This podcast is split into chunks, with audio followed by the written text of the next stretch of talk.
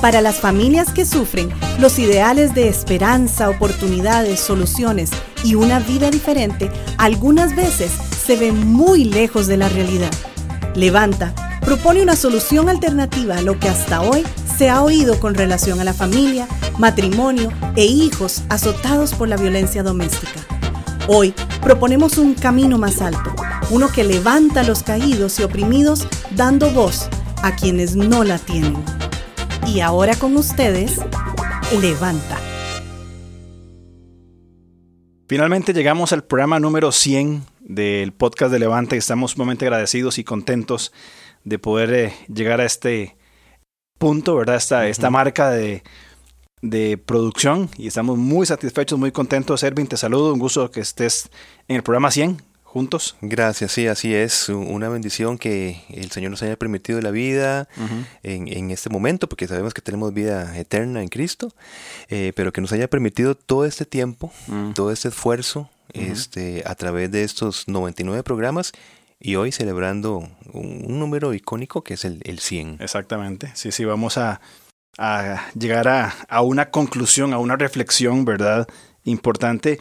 Después de, hablar de, en, 99 programas, no sé cuánta cantidad de horas acumuladas tendremos en producción, pero creo que llegamos a una eh, conclusión, a un punto eh, de reflexión, de meditación, y es esta, transformación, no reformación. Hmm creo que es un, tema importante para hablar y, y pues enfatizar en esa transformación que todos requerimos y que solo el Señor puede darnos. Así es. Una reformación, lo entiendo entonces como un acomodo de ciertas cosas. Maquillaje. Sí, que, que en sí mismo no es malo, ¿verdad? Eh, necesitamos acomodar cosas, pero lo que es trascendente es una transformación. Correcto. Y es que a lo largo de, programas anteriores hemos tratado de denunciar las diferentes manifestaciones de la, de la violencia. Eh, educar es una forma de enfrentar el avance, a veces silencioso, eh, de la obediencia en nuestros hogares y nuestra sociedad. Por tanto, la denuncia es trascendental en estos temas. Así es. Y ya llegando a este programa, pues creemos firmemente, ¿verdad? Así como la Biblia claramente lo señala, que el ser humano puede tener buenas intenciones de reformación, pero no tiene el poder personal de transformación, es decir, de cambiar, aun cuando cuente con muy buenas este, eh, eh, planes, ¿verdad? Y, eh, planificaciones de, principio de año y todas estas cosas que vemos, ¿verdad? La transformación no es posible desde la criatura, Exacto. solo a partir del creador un esfuerzo autónomo no nos puede llevar a parecernos más a Cristo, que esa es la meta de nuestra humanidad. Dice Colosenses 1.28, a fin de presentar perfectos en Cristo Jesús a todo hombre. Esa es nuestra meta, ese modelo de carácter de la persona de Jesús. Y el, el, punto no es transformar la conducta, sino transformar el corazón. Y con esto no queremos decir tampoco que la conducta no sea importante. de hecho, la manera de interactuarnos o un corazón transformado se va a evidenciar por medio de una conducta adecuada, saludable, que edifique. ¿verdad? este, eso está claro. Ahora, eh, una conducta que edifique de forma consciente y voluntaria está fundamentada en, la misma escritura. te, leo lo que Pablo le dijo a Timoteo en, 1 Timoteo 4:12. Ninguno tenga en poco tu juventud, mm. sino sé ejemplo de los creyentes en palabra, conducta, amor, fe y pureza. Vamos, eh, el decir que lo importante no es la transformación, la, vamos a ver, la, el acomodo de la conducta no significa que la conducta no es importante, sino es el resultado de una transformación de corazón. Exactamente, la, conducta manifiesta el corazón. Lo que decimos y hacemos, cómo nos conducimos es fruto de nuestro corazón. Ahora entonces entramos al tema, eh, una propuesta, una idea que podemos conversar, que es la meta de una conducta asertiva. Eso es lo que te iba a decir, que, está de moda este, e, este término, esta terminología de la conducta, ahora que, que son tendencias conductuales, donde se trata de que la, la, solución del ser humano es enfocarse en su conducta. Eso está muy bien. De nuevo, ¿cuál es la fuente que va a dar el resultado de una conducta? Correcto. Eh, no es un acomodo de ciertas cosas, aunque no es malo en sí mismo, pero no es trascendente, no es suficiente. Entonces, uno de los términos comunes, eh, ideales, es una conducta asertiva. Mm, Ahora, una conducta no violenta es la asertiva. Bien, se define asertividad como la habilidad personal que nos permite expresar sentimientos, opiniones, pensamientos en el momento oportuno, de una forma adecuada y sin llegar a negar o desconsiderar los derechos de los demás. Es una forma de interactuar, bien, que es importante, es honesta, directa, es expresiva. Y, la, persona va a reconocer eh, sus propios defectos, ¿verdad? Sus propias eh, eh, limitantes como sus virtudes también. Y es un acercamiento a esa desnudez, ¿verdad? De la que habla Génesis 2.25. y leo, y estaban ambos desnudos, Adán y su mujer, y no se avergonzaban. Fíjate que el doctor Steve Smith, en su libro La clave para un cambio profundo, señala que esa desnudez, que estamos refiriéndonos a Génesis 2.25, se trataba de estar en completa paz con quienes eran y lo que eran. Importante, o sea, no, no tenían nada que ocultar entre Dan y Eva en esa relación directa, nada que reprimir, nada que exigir del otro por imposición.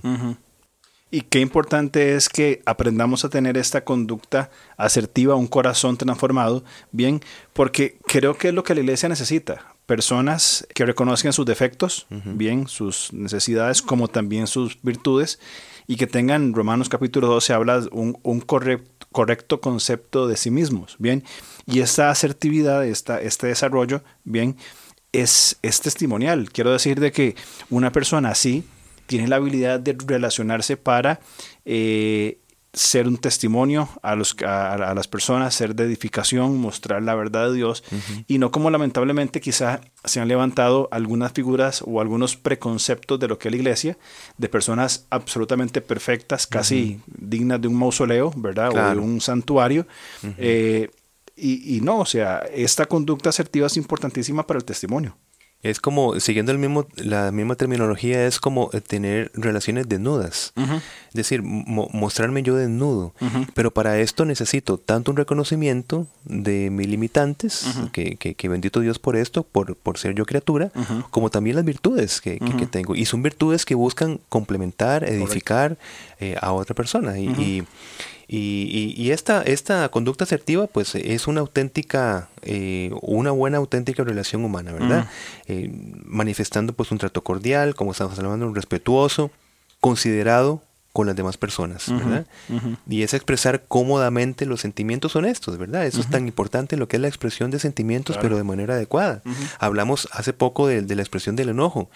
Es una emoción que llega a ser un sentimiento cuando reconocemos esa emoción eh, y, es necesario, pero es necesario también en esa dinámica de interacción que el enojo cumpla eh, su objetivo, ¿verdad? Un objetivo correctivo o de reacción hacia una injusticia, etcétera, ¿verdad? Eh, pero a la vez un ejercicio donde reconoce y no niega los derechos de los otros. Exacto, y eso podríamos decir que estos son un tipo de personas con la que es bonito estar, personas que son agradables, con que se puede conversar, con que uno desea construir una relación por esta capacidad asertiva, ¿verdad? Y no es pues, no se desarrollan en otras líneas, es honesto, transparente, claro, y cómo, cómo, esto es necesario eh, a partir de una transformación del, del, corazón. Ahora, pensando en esto, podemos entender de que eh, la humanidad se va a ver completa en, en Jesús, ¿bien? Quien se ocupaba por sus derechos, bien, y por los derechos de los demás. Por ejemplo, Juan capítulo 18 dice, Jesús le respondió, si he hablado mal, testifican que está mal. Y si bien, ¿por qué me golpeas?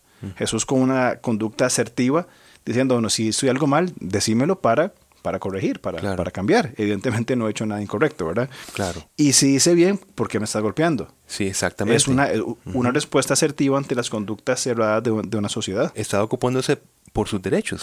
y, y, eso es la conducta asertiva.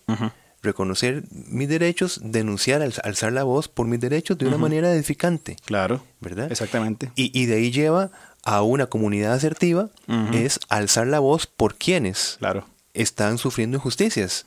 Una comunidad asertiva. Correcto, una comunidad asertiva con habilidades blandas bien desarrolladas y una visión de, de, ser los representantes de Dios en este mundo, no para juzgar, sino para satisfacer necesidades que solamente el Señor puede, puede suplir, ¿verdad? Y también Jesús se ocupaba por los derechos de los otros, ¿verdad? correcto. Marcos, por ejemplo, capítulo 3, versículo 5, dice entonces, mirándolos alrededor con enojo, entristecido por la dureza de sus corazones, dijo al hombre, extiende tu mano.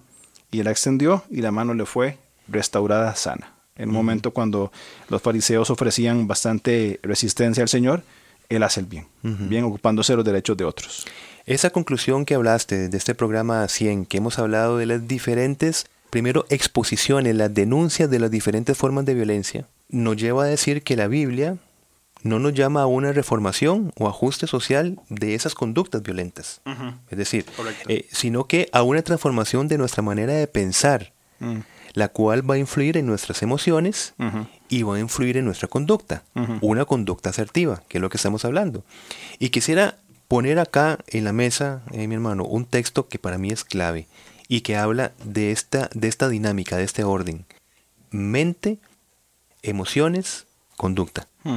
Dice Pablo en Romanos 6, 17, pero gracias a Dios que aunque erais esclavos del pecado, habéis obedecido, conducta, de corazón, sentimientos, a aquella forma de doctrina, eh, intelecto, a la cual fuisteis entregados. Mm. O sea que el final del camino es el actuar, hacer. Correcto.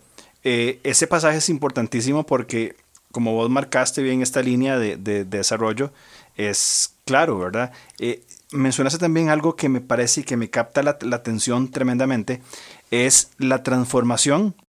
Vos hablaste sobre que la Biblia no nos llama una reformación y demás, y dijiste transformación de nuestra manera de pensar. Esto es importantísimo en toda la escritura, como hay un apelo a primeramente aprender, es decir, cambiar la forma de pensar. ¿Verdad? Y esta asertividad comienza por esa transformación de la mente, de valorar de una manera, pues, inteligente, una manera racional, una manera eh, de fe, valorar cómo he pensado hasta ahora en mi conducta, en mi vida, en mis relaciones, mi corazón como tal, y cómo debería comenzar a pensar, que tiene parte importante en el proceso que estamos hablando de no, de no maquillar simplemente, de no este, reformar, sino de permitir una transformación a partir de la forma en que, en que pensamos sobre toda la vida entera. Así es. Y es que pensar es importante, pero tenemos que tener algo en que pensar. Claro. O sea, no, no podemos sacar la fuente de nuestra filosofía moral. Por eso es que si no hay principios eternos, eh, estables, principios que dan eh, eh, paso a valores, si no hay principios bíblicos, pues entonces no hay una transformación conforme a la voluntad de Dios, mm. ¿verdad? Y, Pablo va a decir, Dios es el que en vosotros produce así el querer como el hacer, Filipenses 2.13. Mm. Pero que, ve, qué interesante, porque no es que Dios anula nuestra voluntad. Es decir, no, no, y, por supuesto es soberano y hace lo que, que mejor eh, desee, ¿verdad? Pero aún así, Dios no anula nuestra voluntad, sino que nos prepara para el cambio, es mm. decir, produce el querer. Otra vez, Dios es el que en vosotros produce el querer, o sea, produce el querer por medio de principios, o sea, nos afecta nuestras emociones y luego el hacer. Mm. Filipenses 2.13. Ese querer nos lleva al hacer según su voluntad, que es mm. lo que hablamos de conducta. Llamémosle conducta asertiva, donde podemos estar seguros que no sería, esa conducta no va a violentar. Por eso es que estamos hablando como una conclusión de, programa, que es una conducta que no violente está fundamentada en principios bíblicos que afectan positivamente nuestra manera de pensar, nuestra manera de sentir y por consiguiente nuestra manera de actuar. No, creo, creo que sí es muy acertado y este pasaje de Filipenses es fundamental. Eh, y eso es muy importante. Dios no anula nuestra personalidad o, nuestra voluntad, quiero decir, sino que él, él, nos capacita, ¿verdad? Nos prepara para el cambio a través de lo que nos eh, estabas comentando, este pasaje en Filipenses. Él produce el querer por los principios que, que ya han transformado nuestra forma de pensar. De hecho, los actos violentos son consecuencia de la forma de pensar y por los valores del agresor que se eh, automatizan o se transforman en actitudes y conductas. Entonces, esos pensamientos llevan a una persona a ser violenta y a violentar a otros en nuestro ámbito, específicamente en el asunto de la, de la violencia doméstica. Así que interesante esto, porque según los, valores que tengamos, se van a automatizar, como estás diciendo, en actitudes y conductas. Entonces, actuamos según de lo que tengamos en, eh, la, mente, en la mente ¿verdad? Este, y, y, si lo que tenemos son nuestras propias actitudes o nuestras perspectivas, estamos mal. Por eso es que necesitamos principios eternos. Exactamente. Entonces podríamos decir que la oración no es, Señor, ayúdame a sentirme mejor. ayúdame a, sentirme mejor conmigo mismo, con la situación, o Señor, ayúdame a actuar diferente, ¿bien? Sino que podríamos decir que para un cambio duradero, una, transformación genuina, la, oración inteligente sería ayúdame a pensar bíblicamente, ayúdame a razonar y procesar de acuerdo a tus principios y construir valores de acuerdo a la verdad que has revelado. Qué interesante, porque otra vez, no es que está mal, pero no, es, no es completo. el, el, el procurar un cambio a partir de la modificación de emociones o controlar emociones o identificar emociones, digamos, eso está bien, eso es un, primer paso. Pero recordemos que hay un, paso anterior, o de la conducta, estamos hablando del último proceso. Eh, generalmente las terapias, por decirlo de alguna manera, se centran en el manejo de, sentimientos o manejo conductual. Pero el punto es, ¿cuáles son sus principios? ¿Cuál es la doctrina? Como que Pablo está diciendo, habéis recibido la doctrina, por tanto, les impacta el corazón y por tanto les impacta la voluntad o el hacer. Entonces es muy buena frase, ayúdame a pensar bíblicamente. Esa es la oración primordial. Correcto. Y es una oración inteligente, porque a veces tendemos a romantizar nuestra relación con Dios de que, Señor, ayúdame a sentirme mejor. Y como que simplemente porque así la cosa va a cambiar. Y al menos por experiencia propia, por lo que entendemos de las escrituras no funciona así, ¿verdad? Y el sentimiento pues no es necesariamente para, para esto. Sin embargo, la mente para pensar bíblicamente en esos asuntos es trascendental. ¿Cómo pienso bíblicamente en mi rol como hombre? Eh, hablamos programas anteriores sobre la homosexualidad y los procesos que llevan a una persona a, ser homosexual.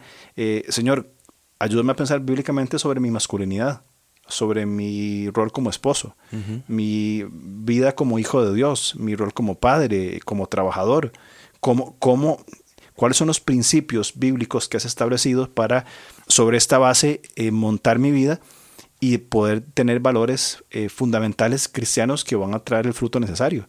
Es muy, muy importante eh, enfatizar. Y como vos decías, no es que no importa lo, conductual, no, sí importa, pero más profundamente encontramos esta, esta transformación de la mente para pensar bíblicamente.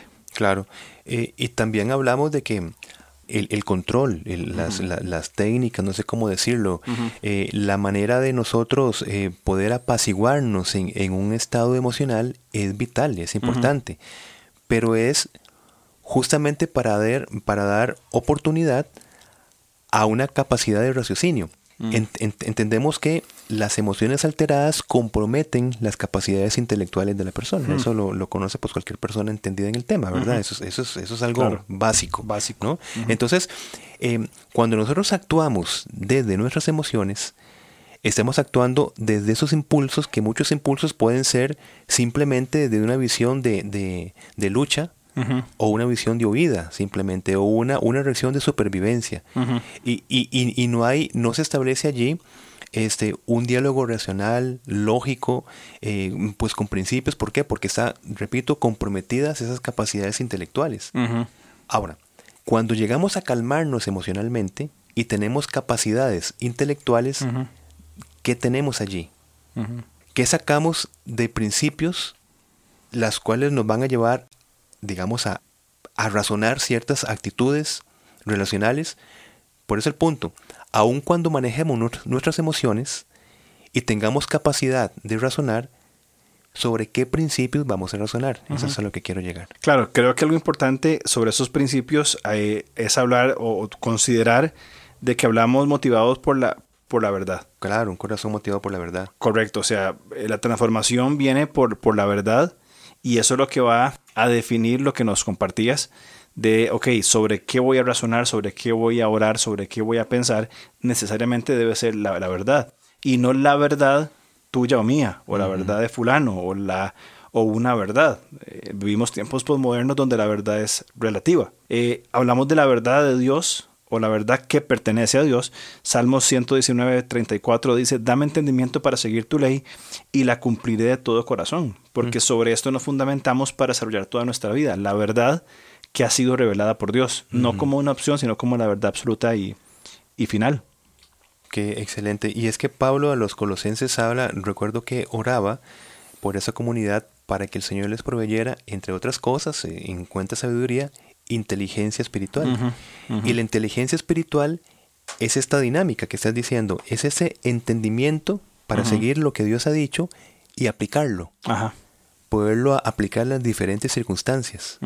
y, y, esto, esto solamente es cuando, cuando hemos sido, en buenos términos, saturados, cuando hemos comprendido y entendido la voluntad de Dios, que es otra manera de decir la ley de Dios. Ajá la voluntad de Dios, que es siempre para nuestra edificación. Exactamente. Porque nuestra verdad puede ser una verdad acomodada a lo que nosotros podríamos pensar que es lo mejor para mí. Pero ¿qué sabemos nosotros que es lo mejor para nosotros? Por supuesto que no, no, tenemos ni idea. Eh, eh, es muy subjetivo creer que somos plenamente conscientes de lo que necesitamos hasta que llegamos a la verdad. Por eso las ideas falsas, las mentiras, distorsiones, eh, teorías mismas creadas por el hombre sobre amor, familia, matrimonio, deben ser identificadas, bien, que es lo que hemos eh, eh, creado nosotros mismos, y erradicadas. Es decir, una, ya, usemos un término filosófico, de construir estos pensamientos que hemos formado a partir de las mentiras, de las distorsiones,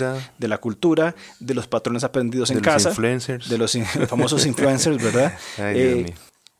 Tenemos que deconstruirlos, erradicarlos para construir, ¿verdad? Con la verdad de Dios, eh, cuáles son los principios y valores que van a regir nuestra vida. Esto es transformación. Así es. Y es un proceso profundo de reflexión, de, análisis, de crítica, de, meditación en la, en la verdad que es de Dios, ¿bien? Como por ejemplo el Salmo 119 afirma, eh, la suma de tu palabra es verdad que es la verdad, era la, revelación de Dios. Todo lo que Dios ha dicho. Todo lo que Dios ha dicho, eso es verdad. Y sobre esto es que fundamos, ahora sí entonces, eh, los elementos fundamentales sobre la verdad de Dios, que es el amor, por ejemplo. Claro. Sobre la verdad de Dios, que es la familia. Cómo debe ser el matrimonio. Entonces ya no nos, nos, formamos en teorías, en ideas, en idealismos, en ideologías, ¿verdad? De lo que debería ser el amor, la familia, el matrimonio, la relación de pareja, sino en la verdad que ha sido, ha sido eh, definida o traída por Dios de una forma absoluta. Y esa verdad no es para que quede ahí flotando en las nubes, ¿no? Y mm. que forme parte, no, es una verdad que impacte al individuo, que impacte su contexto, la sociedad, eh, las estructuras. Correcto. Eh, recordemos que el reino de Dios no es cristianizar una sociedad, es impactar un corazón, eh, pues que es permeado, que es transformado por esta verdad, donde empieza a crecer desde el interior y empieza a impactar el exterior. Son buenas relaciones construidas a partir de personas que han comprendido quién es Dios y llevan a otros este mensaje, sin duda alguna. Es que las, las buenas intenciones, como ya hemos dicho, pueden producir algunos cambios. Esto tampoco estamos diciendo que no. Claro. Pero no pueden producir transformación, porque el ser humano no puede autotransformarse. Una terapia psicológica no puede transformar. Puede hacer algunos cambios en beneficio de, una conducta, claro. etcétera. Que no es que está mal esto. No. Pero si estamos hablando de una transformación como tal, de un mantenimiento de una conducta, de un mantenimiento de una manera de sentir, necesitamos primero una doctrina a la cual aferrarnos. ¿Verdad? Correcto. Eh, creo que esta, esta doctrina es, es la verdad bien, esta enseñanza de la verdad que va a transformar todo nuestro pensamiento. El corazón como el centro de control de la humanidad va a ser transformada por la verdad traída por Dios, que es de Dios y solo a él pertenece, bien, y va a comenzar a construir correctos eh, principios y valores de vida. Proverbios 19, versículo 2 dice, el afán sin conocimiento no vale nada. Qué bueno esto. El afán sea, las buenas intenciones. correcto. Pero sin conocimiento. No vale nada. Y yo no, yo no, yo no creo que la Biblia esté diciendo conocimiento como cualquier fuente. Porque ah, la Biblia misma es inspirada por el Espíritu Santo y el conocimiento, el único conocimiento eterno es el de Dios. Correcto, por supuesto. No, eh, es necesario este conocimiento puesto como un pilar, ¿verdad? Y podríamos finalizar pensando en que los cambios duraderos se alcanzan por pensar bíblicamente ahí donde realmente hay una transformación del corazón y no simplemente una modificación de la conducta, que es lo que creemos y lo que Levanta propone para tratar con la violencia doméstica, una transformación del corazón a partir de la verdad del Evangelio. Dios es el que produce el hacer. Absolutamente. Por eso es que Pablo empieza diciendo en ese texto de Romanos 6:17, pero gracias a Dios, Dios es el que produce el hacer. Claro. Y el hacer es lo último de la, del camino, donde antes hay una doctrina hay un impacto en las emociones, ¿verdad? Un corazón motivado por la verdad, como dijiste, y un hacer. Correcto.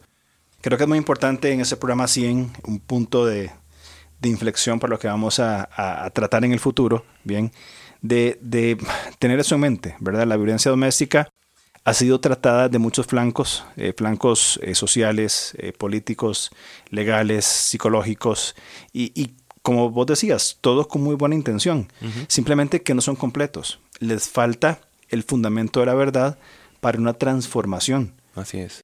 Por ejemplo, y lo hemos conversado fuera de nuestras reuniones, cómo se trata con los agresores, con los victimarios. Vaya a la cárcel cierta cantidad de años y bien, así tiene que ser.